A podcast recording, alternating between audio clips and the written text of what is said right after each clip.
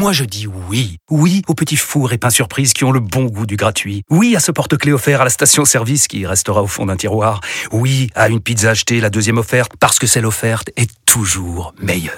On préfère tous quand c'est gratuit. Chez Skoda, profitez de deux mois de loyer offert sur une sélection de modèles jusqu'au 31 mars. Portes ouvertes ce week-end. Deux loyers offerts après premier loyer en LLD 37 mois sur toute la gamme Skoda, Orenia et Enya Coupé, si accord par Volkswagen Bank. Détails sur skoda.fr. Pensez à covoiturer. Vous écoutez RMC. RMC.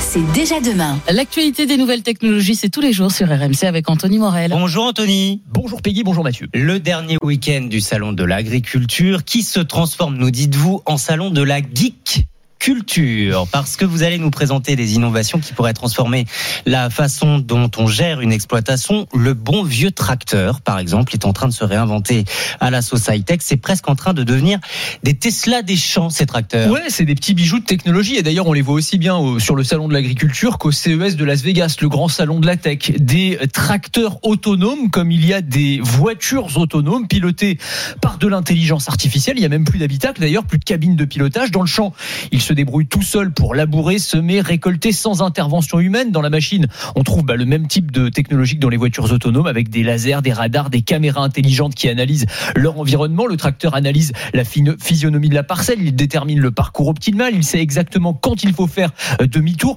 Et puis surtout, grâce à ces technologies, on va aller vers de l'agriculture de précision. C'est-à-dire que c'est le tracteur lui-même qui va se connecter à Internet pour consulter les prévisions météo, l'historique de la parcelle, évaluer la pousse des végétaux.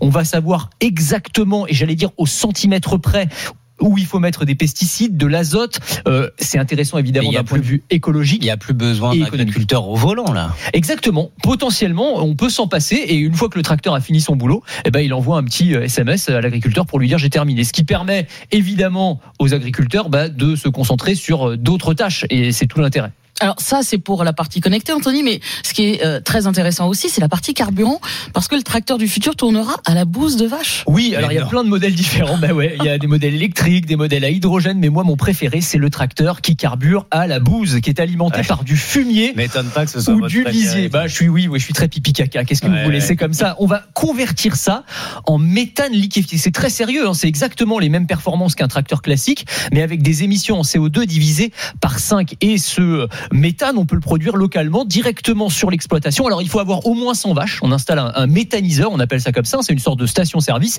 qui récupère directement à la source. Et directement à la source. Non mais c'est extraordinaire quand même. Vous vous rendez compte? Et on peut même revendre le surplus euh, d'électricité à, EDF. Donc c'est quand même assez ça intéressant. si on branche ça à la fosse sceptique aussi ou...